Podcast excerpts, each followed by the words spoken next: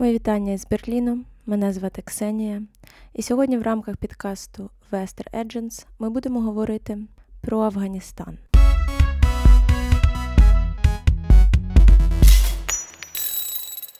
По-перше, ця тема все ще дуже актуальна. По-друге, чомусь під час мого навчання на політології я якось пропустила тему Афганістану. Ірак у мене був, кубанська криза була, Сирію ми дуже багато обговорювали. Афганістан вийшов у мене білою плямою. Тому зараз разом ми попрацюємо над нашими прогалинами в знаннях, так сказати, розфарбуємо це біле полотно широкою палітрою кольорів. А тема Афганістану дуже комплексна і багатогранна. І сьогодні ми зануримося в історію, тому що без розуміння історичного контексту сьогодення неможливо проаналізувати. Також я представлю вам цікаві телеграми із Wikileaks, і також потім ми зануримося трохи в фреймворки, які використовують дослідники міжнародних відносин. Одним словом, нам буде дуже цікаво.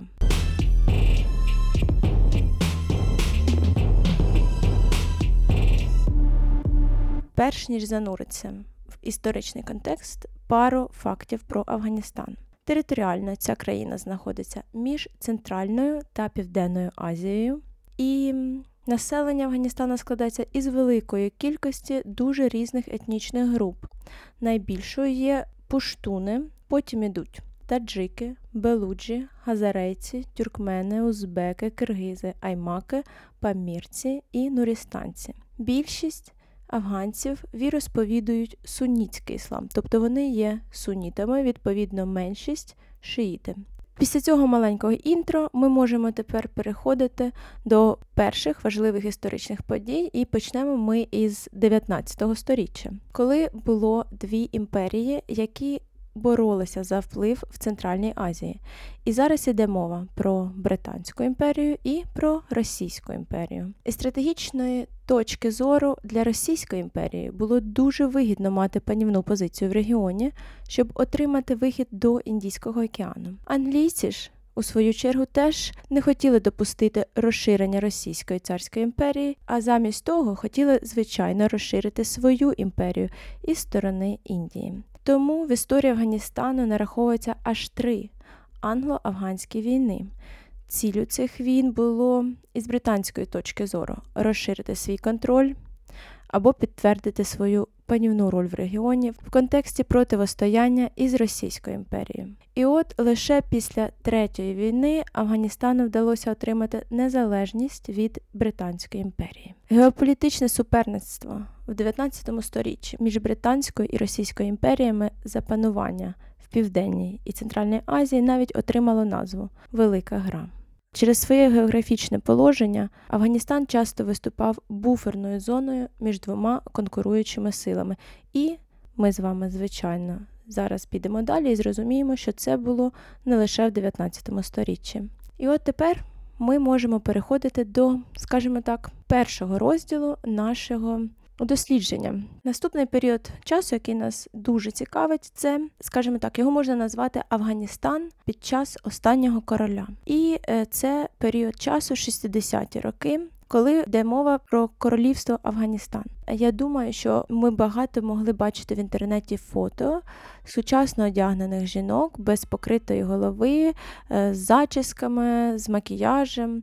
Також, е, відповідно, і чоловіки були е, сучасно одягнені на період 60-х років, звичайно. Але в цілому все виглядає модерново, розслаблено і навіть так по-західному. Так от, це фото Кабула під час правління останнього короля. Його ім'я Мухаммед Захір Шах. Тобто король Падешах. Він правив протягом 40 років. Сам він походив із царського пуштунського роду. Свою світську і воєнну освіту він отримував у Франції, але через вбивство батька він мав повернутися на батьківщину і зайняти його місце. Перші 20 років правління він не був дуже активним. Це зрозуміло, тому що людині було 19 років, і, скажімо так, в 19 років важко займатися державними справами ефективно. А от пізніше він е, вже активно почав проводити реформи, і навіть вважається, не вважається, а під час його правління 10 років були офіційно е, часом демократії. І саме в цей період були зроблені кроки, щоб розділити в країні релігійне від світського.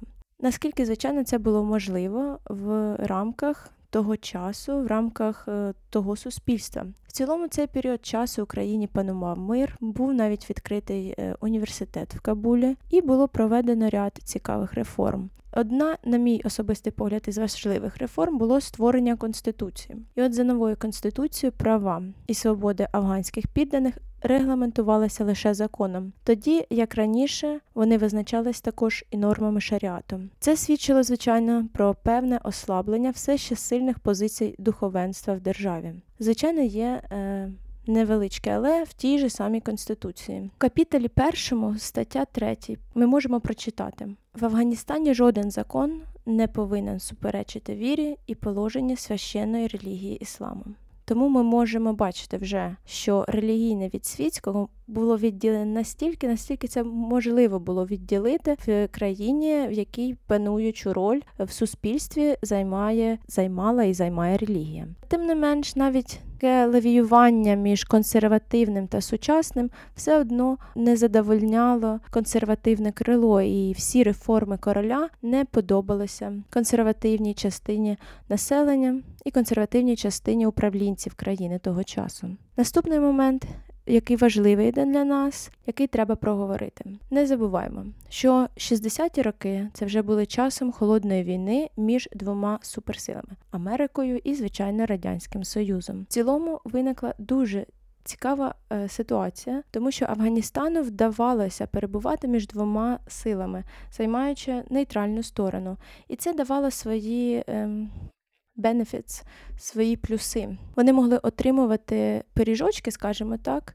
від обох е, сторін, так як обидві сторони допомагали фінансово модернізувати країну. Наприклад, на півдні інфраструктуру допомагали розбудовувати американці, тоді як Радянський Союз також інвестував мільйони, вправляв своїх інженерів будувати мости, тунелі, вулиці. В цій Сенегерії е, і розвивалась країна. В цілому Кабул було важко відрізнити від європейської столиці. Місто виглядало сучасно, е, в місті функціонували французька, німецька, англійська школа. Дівчатка навчалися разом із хлопчиками. Це може звучати для когось дуже. Нормальним і виникнути питання, чому ми так дивуємось, тому що не забуваємо, це була глибоко релігійна країна, яка жила по правилам і нормам шаріату.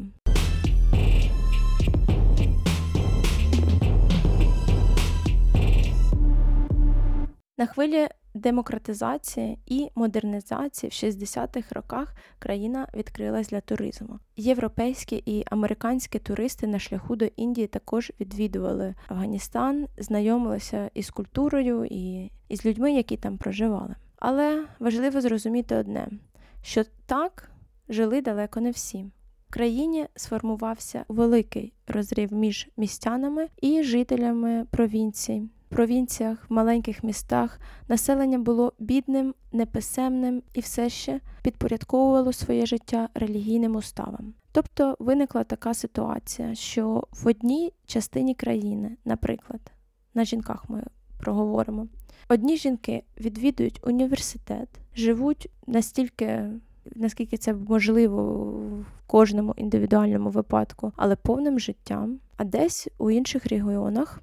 Виходити на вулицю самостійно, без покритої голови, без покритого тіла було неможливо. Зрозуміло, що в цілому населення країни, яке не проживало у великих містах і не схвалювало розвиток і напрямок розвитку країни, тобто внутрішнє протиріччя наростало. І підтвердженням цих слів є інтерв'ю брата дружини останнього короля, яке я дивилася під час підготовки до цього випуску. І в своєму інтерв'ю він теж підкреслив, що основна кількість населення була консервативно налаштована і релігійна, і кожна реформа викликала шок і спротив усередині населення. Відповідно, вони ставали в опозицію до короля і до його реформ, і до його бачення розвитку. Релігійні ж лідери взагалі були не на жарт, стурбовані приходом якої неякої демократії.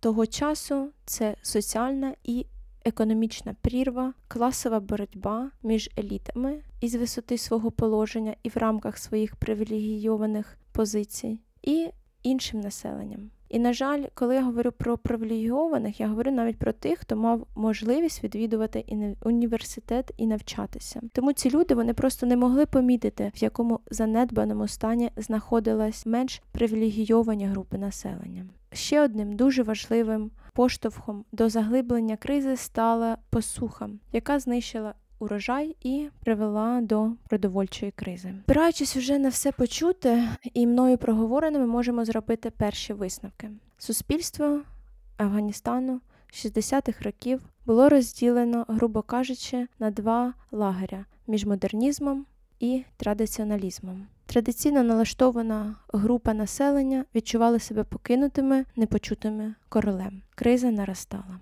Все це відбувається в часи холодної війни, коли два блоки підтримують матеріально Афганістан.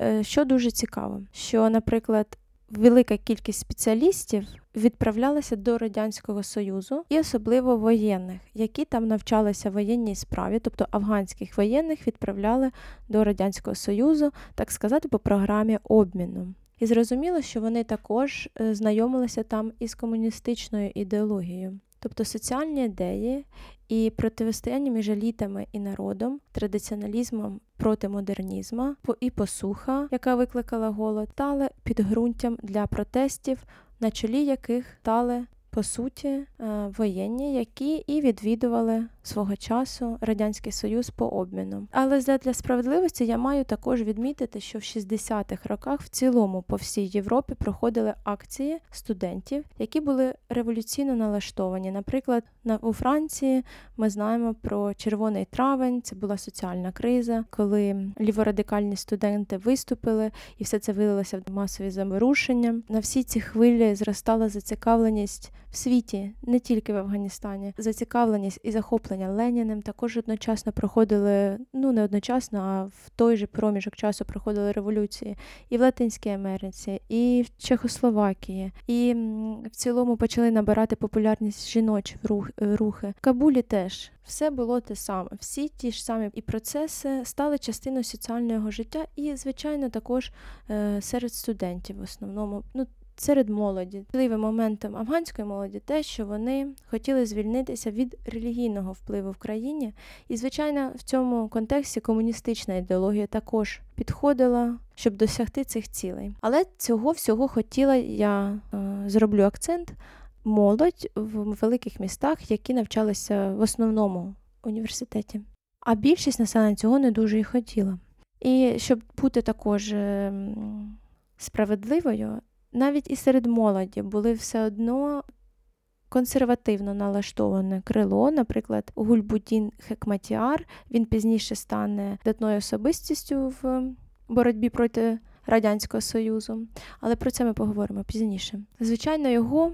Обурювали промови соціалістично налаштованих студентів. І я також дивилася його інтерв'ю. і Він говорить, що він бачив, як прийшли комуністи, щоб забрати у нас нашу віру.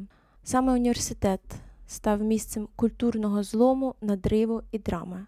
Дві ідеології, два світобачення, абсолютно протилежних. Вони зійшлися в одному культурному спротиві один із одним. Я процитую слова пана Хекматіар. В той момент я вирішив, ми маємо перемогти тих людей. Це він говорить про комуністів. Як би ми могли мовчати? Це вся напруга і привела до того, що короля вже не було місце. Під час його поїздки до Італії в країні відбувся військовий путч. У голові цього путча став його кузен шах Мухаммед Дауд хан. І тримаємо в голові, як я вже сказала раніше, що воєнні Афганістану відвідували по обміну Радянський Союз. І саме ці воєнні і були також на чолі разом із Даудом на чолі цього путчу. Не дивлячись на те, що Дауд не входив до комуністичної партії, комуністична ідеологія перемогла монархію.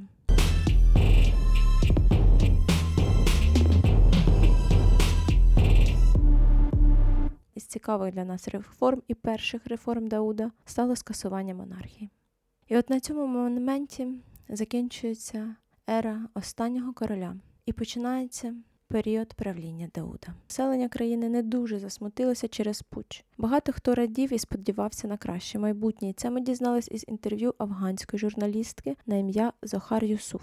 І от Дауд розпочав свої реформи. Із цікавих це звичайно розширення прав селян, розширення прав жінок. Але в цілому Дауд був авторитарним президентом, який переслідував віруючих і тих, хто не підтримав його реформи.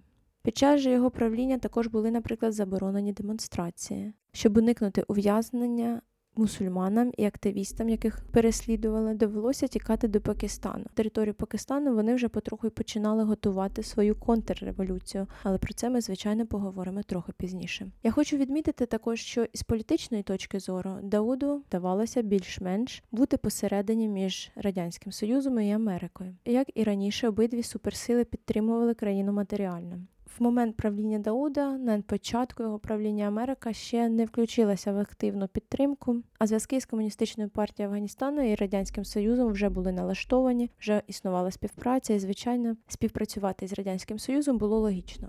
Як на перший погляд може здатися, що все зрозуміло, хто у Дауда ворог, хто у, да... хто у Дауда друг. Але нам треба звернути увагу на той факт, що якщо ми проаналізуємо і подивимося на всі дії афганського уряду, не тільки уряду Дауда, а й попередніх урядів, то ми побачимо, що афганці і навіть комуністи вони діяли завжди досить незалежно від радянського союзу. Вони, наче як і просили допомоги, але до певної міри. І цей момент дуже важливо тримати в голові. Переломний момент між Даудом і радянським союзом трапився після його поїздки до Москви. Справа у тому, що під час тої поїздки був зроблений жирний натяк Радянським Союзом, що Радянський Союз хоче розширити сферу свого впливу в Афганістані. А цей факт викликав невдоволення і навіть бурхливу емоційну реакцію Дауда. І вважається, що саме цією реакцією він підписав собі вирок. І саме він, його персона, звичайно ж, лишилася підтримки Радянського Союзу. Але давайте також будемо відвертими. Звичайно, що дивуватися, що Радянський Союз, радянський уряд хотів розширити сферу свого впливу, це не є щось незвичайне. Допомога за своєю природою не була альтруїстичною. Це було обумовлено геополітичними і економічними інтересами країни. Можемо сказати, що до середини 60-х років діяльність СРСР можна було зрозуміти як продовження спроби включити Афганістан в радянську сферу впливу. Логіка була такою: навіть якщо країна не стане на 100% комуністичною, то хай краще вона вже тоді буде і не капіталістичною.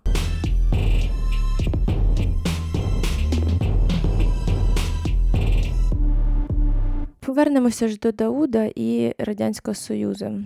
Є така штука в міжнародній політиці, що коли ми досліджуємо якісь події, ми концентруємося, наприклад, на е, персональний рівень. Це коли ми розглядаємо е, особистість, наприклад, е, президента або прем'єр-міністра, того, хто стоїть при владі. В даному випадку це Дауд.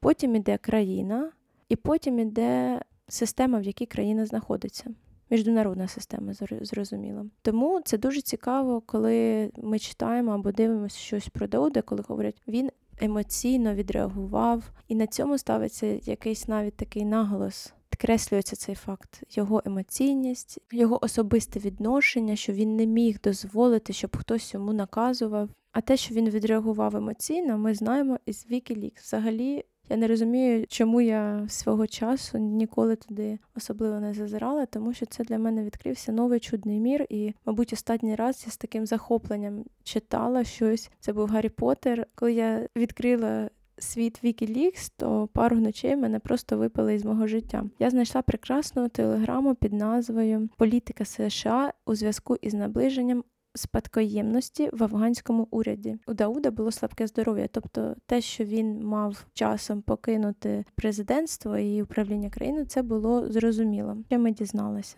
Що наближені до Дауда нервують з приводу здатності своєї країни протистояти радянському тиску після відходу Дауда із сцени із політичної сцени. Протягом останніх чотирьох років брат Дауда і головний радник закордонних справ Мохамед Наїм постійно твердив, що Афганістану потрібна активна і помітна американська присутність, щоб підтримати незалежність Афганістану. Коли я узяв сенатора Скотта на зустріч з Даудом, Дауд не міг бути відвертішим, коли він задоволено заявив, що американська військова потужність може бути доступна, щоб допомагати малим країнам. Тобто, це він говорив про Афганістан. Захистити себе від агресорів це сильне емоційне твердження. Того ж вечора у мене відбулася довга розмова з Абдулою і Гаусом, які хотіли, щоб я знав, що зауваження Дауда сенатору Скоту вказує на стурбованість Дауда радянськими намірами і його бажанням отримати більше американської підтримки. Абдула і Гаус сказали, що Дауд попросив їх поговорити зі мною на цю тему. Вони сказали, що їх все більше турбує радянська сторона, явно вказуючи на те, що вони вважають, що радянська сторона може спробувати скористатися афганською кризою спадкоємності. Вони наполягали на тому, щоб я розглянув нові способи, за допомогою яких США могли б зробити підтримати Афганістан. Вони просили також, щоб ми призвали інші країни підтримати Афганістан, згадавши Велику Британію, Німеччину, Японію, Саудівську Аравію і Іран. І коментар тої людини, яка пише цю телеграму. До речі, я думаю, ем, що це все люди із дипломатичного корпусу.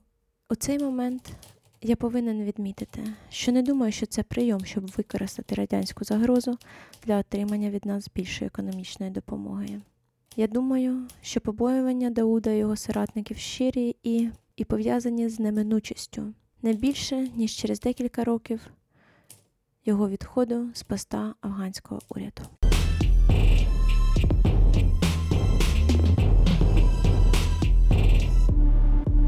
Але давайте повернемось до Дауда і тих фактів, що і він, і його оточення були збентежені і незадоволені впливом Радянського Союзу.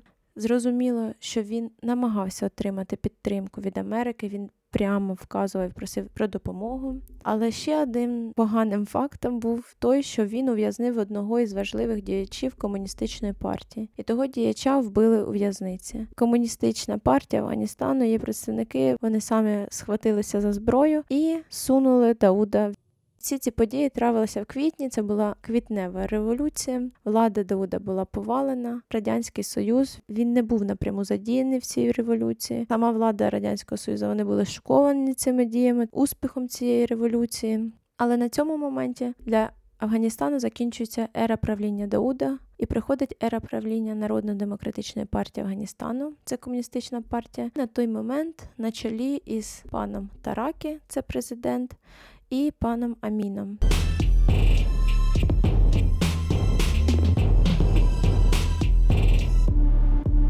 Вони проводили звичайно реформи комуністичного характеру. Із дуже важливих обов'язкова освіта для всіх, включаючи дівчат. Жінки в будь-якому випадку на папері отримали рівні права із чоловіками. Вони також отримали можливість навчатися в університеті, працювати і навіть самостійно вирішувати, із ким вони будуть одружуватися. Але є величезне але.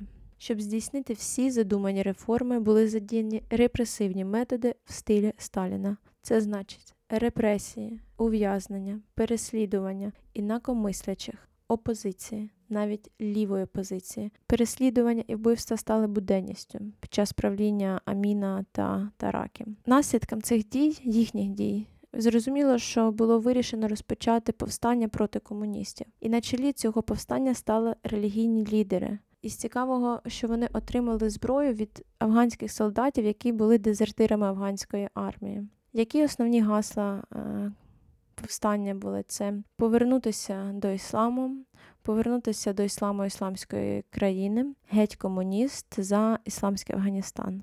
Повстання продвигалося досить впевнено і навіть успішно. Таракі просить у Брежнєва допомоги і просить вступитися, щоб стримати повстання. І ось ми підійшли до самого цікавого. Це знову таки до Wikileaks з його е, секретними документами. І я вважаю, на мій особистий суб'єктивний погляд, це сама цікава телеграма із великої кількості різних телеграм того часу, які пов'язані із ем, Афганістаном. І ця телеграма вона демонструє не просто події, які відбувалися в Афганістані. Вона демонструє саму концепцію взаємовідносин між Америкою, між Радянським Союзом, саму ідеологію, яку та і та країна сповідували. Коли ви безпосередньо читаєте якісь документи, це зовсім якесь інше відчуття. Це наче торкаєшся до історії в буквальному е, сенсі цього слова. Це дуже захоплююче. І взагалі, знаєте, я подумала, що письменник або письменниця, які хотіли б написати якусь історію цікаву, їм дійсно треба заходити на Wikileaks, брати якийсь відрізок часу. Шукати дані, шукати документи, телеграми. Там знайдеться прекрасна кількість сюжетів, бери, використовуй і буде бестселер. Так от, моя улюблена телеграма. ГДР амбасадор репортує, що Радянський Союз сподівається змістити прем'єр-міністра Міна з і замінити його більш широким урядом, як точніше, урядом, який міг би представляти різні групи афганського населення. До речі, також е, цікавий момент. Він написаний в серпні 1979 року. Переходимо до самого цікавого резюме. У мене тільки що відбулася незвичайна зустріч з послом Германської Демократичної Республіки, доктором Германом Швізао. Вона була екстраординарною через те, що він розкрив з грифом таємно наміри радянської влади тут, включаючи вірогідність того, що за підтримки радянської влади буде зміщений прем'єр-міністр Амін.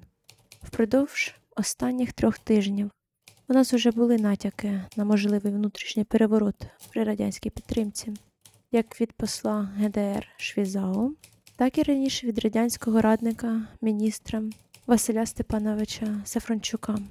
На цей раз посол ГДР пішов набагато далі, виклавши невдоволення радянської сторони комуністичною партією.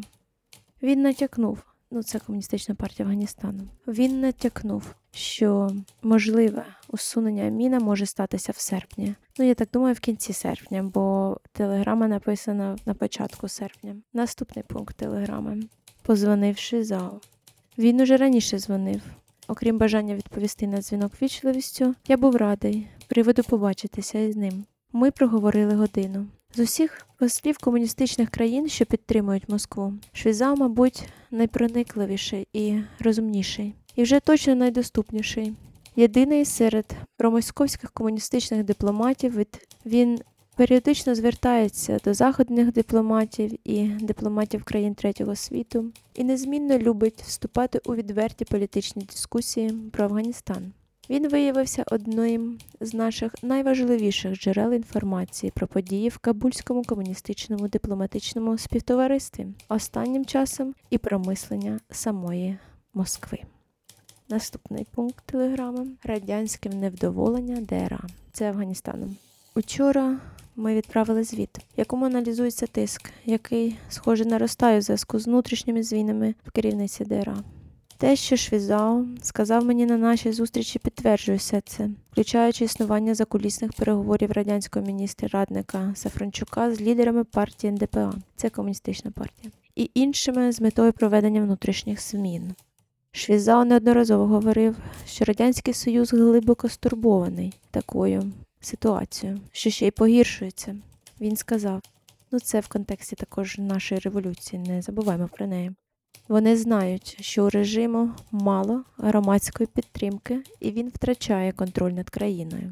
Розповідаючи мені про це, він також сказав: ми повинні рішучістю врятувати революцію.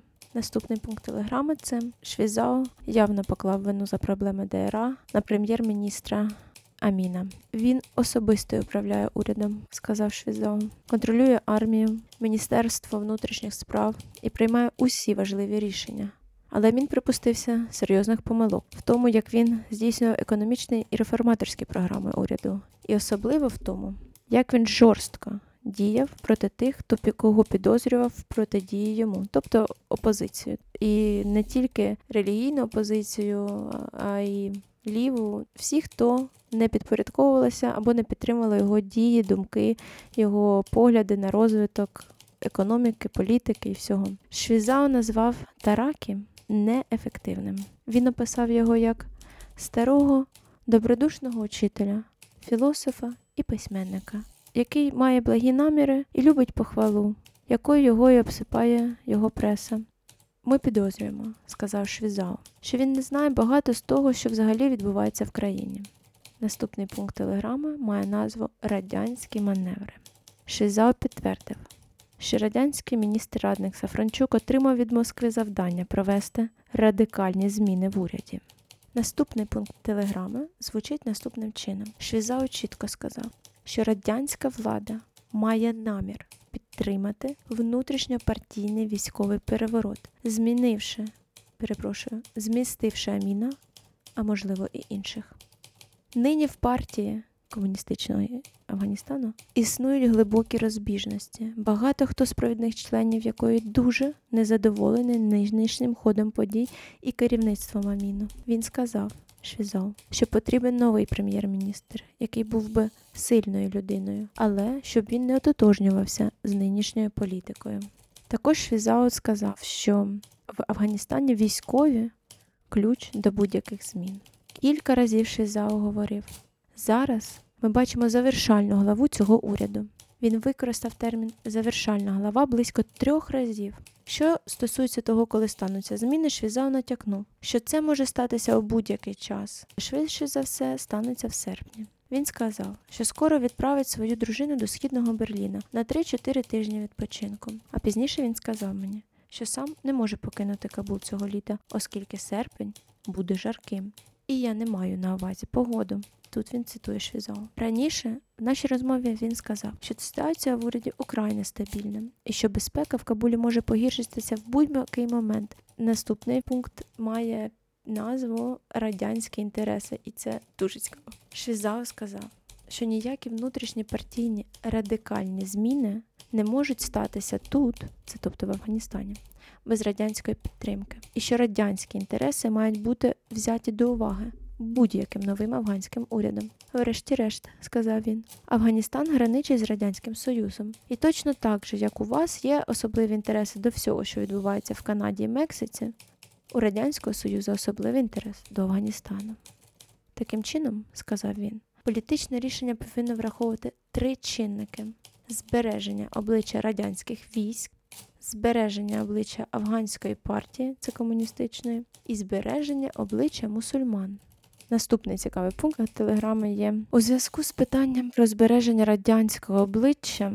Швізао сказав, що Радянський Союз повинен брати до уваги свої стосунки і репутацію з іншими партіями по всьому світу. Революція понад усе. Якщо буде видно, що радянські війська залишили партію е, комуністичну тут, в Афганістані, це, е, це матиме дуже засмучуючий ефект на партії в інших країнах, точніше на увазі на інші комуністичні партії, які були дружні в Москві. Цей коментар узгоджується з його коментарем, згаданим вище, що ми. Повинні врятувати революцію. Дії в Афганістані це не тільки дії в ім'я е, революції в Афганістані або в ім'я збереження обличчя е, афганської партії або мусульман. Це також явний посил і іншим, і іншим комуністичним партіям. Своїх ми не кидаємо, і навіть якщо якийсь представник комуністичної партії погано себе поводить проти своєї ж комуністичної партії, ми наведемо порядок. Наступним пунктом є питання про військове радянське втручання в Афганістан. Це ще початок серпня, а втручання сталося взимку, в перший місяць зими. Що на цей рахунок казав нам Швізау на початку серпня? Швізау сам підняв це питання.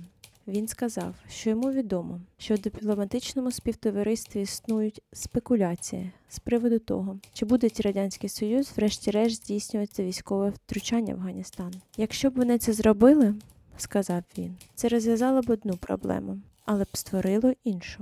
А саме, увесь афганський народ обернувся проти радянських військ, як афганці колись обернулись проти британських загарбників.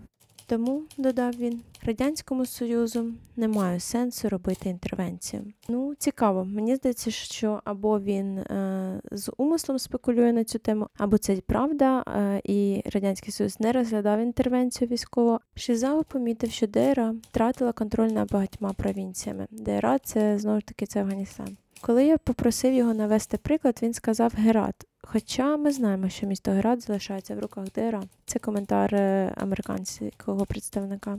І в провінції, центральній частині країни, також вони втратили владу, е, уряд Афганістану. І останній коментар. І це він уже дає коментар щодо взагалі всієї телеграми в результаті цієї розмови, а також попередніх згаданих розмов. Вважаємо, що тепер є докази того, що радянська сторона невдоволена Аміном, і стало очевидним, що вона намагається здійснити радикальні зміни. Ми також схильні вважати, що радянська сторона за допомогою цієї бесіди, моєї, тобто цієї людини, із Сефрончуком, із Швізаом, намагається послати нам сигнал. Цей сигнал, схоже, полягає в тому, що вони невдоволені режимом Аміном, що вони намагаються організувати зміни, але таким чином вони сподіваються, що це не, не вплине на нас негативно. Таким чином вони зможуть уникнути втрат своїх інвестицій в цей уряд і уникнути серйозний удар по радянському міжнародному престижі. І мені здається, що це дуже цікаво, тому що в цьому останньому абзаці, що ми бачимо? Філософію і ідеї Брежнєва під час його правління були періоди, коли він е, був менш вороже налаштований до Сполучених Штатів. Це якраз був оцей час перед початком інтервенції. Ну він навіть говорив, що існування є нормальним, постійним і безповоротним станом стосунків між імперіалістичними і комуністичними країнами. Хоча і підтвердив, що конфлікт може тривати в країнах третього світу.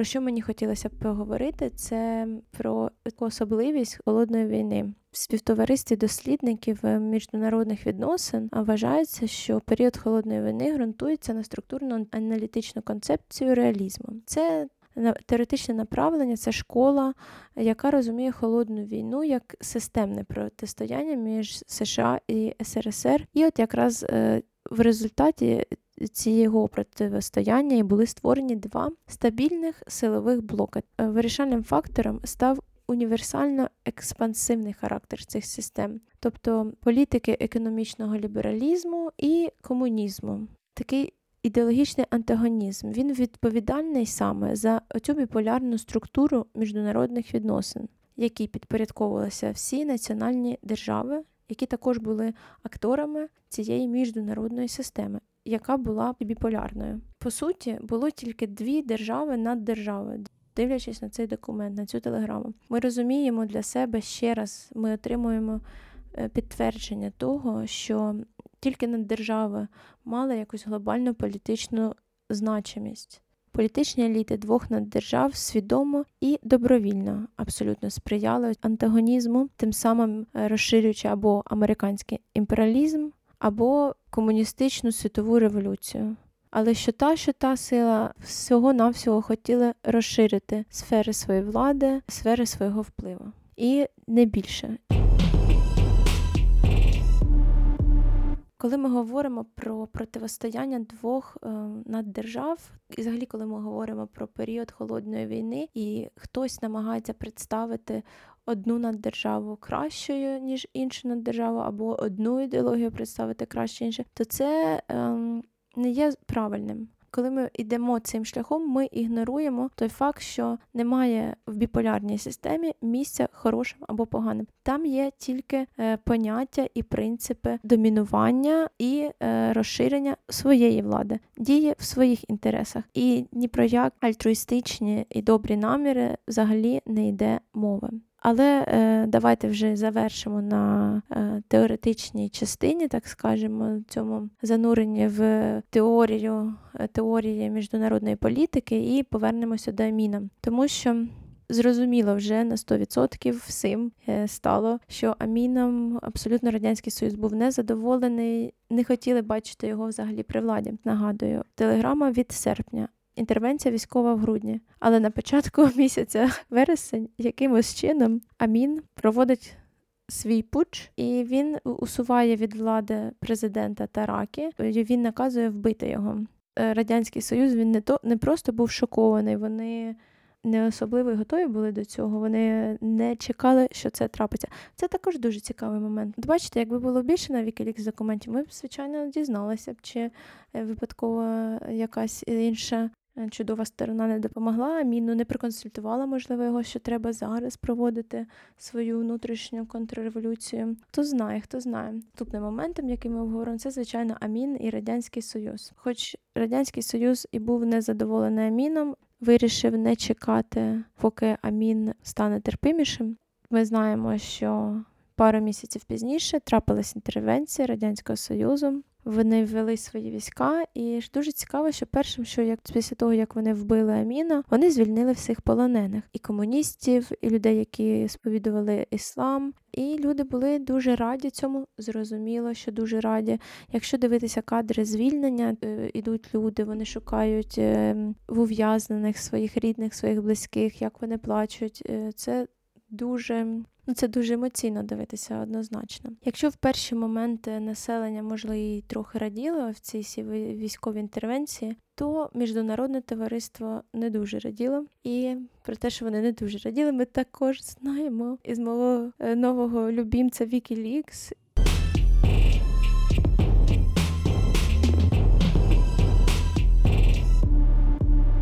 Радянська інтервенція в Афганістан. Що ми будемо з цим робити? Прибуття радянських батальйонів помітно змінює афганську політичну картину і вказує на необхідність нового перегляду політики. Інтервенція не тільки передбачає поширення брежнівської доктрини на Афганістан, а й піднімає суміжні питання про те, чи не втратили режим Аміна свою легітимність. Тому я рекомендую провести новий огляд політики щодо Афганістану, щоб спробувати домогтися виведення радянських військ. Або США піднімуть питання про радянську інтервенцію Раді безпеки ООН, або ми надамо допомогу афганським повстанцям. Друга альтернатива в цьому випадку ми займаємо більш жорстку позицію.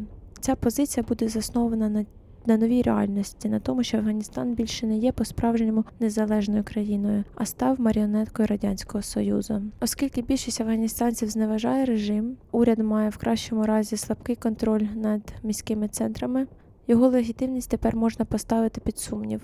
І той факт, що радянські війська були змушені втрутитися, щоб відтермінувати крах афганського уряду, також робить його нелегітимним. Тому, можливо, нам необхідно визнати нинішній режим нелегітимним і зробити наступні дії.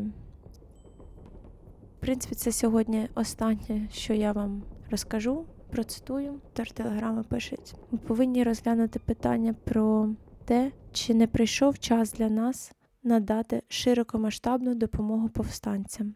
Я розумію, що останнє неможливо зробити без згоди Пакистану і що це матиме складні політичні наслідки для всього світу. В будь-якому випадку департамент, це в Вашингтоні, він має на увазі, знаходиться в кращому положенні, ніж я, щоб добре зважити всі аспекти. Однак, дивлячись на загальну картину світу, мене непокоїть те, що майже щороку СРСР досягає успіху в розширенні своєї влади по всьому світу.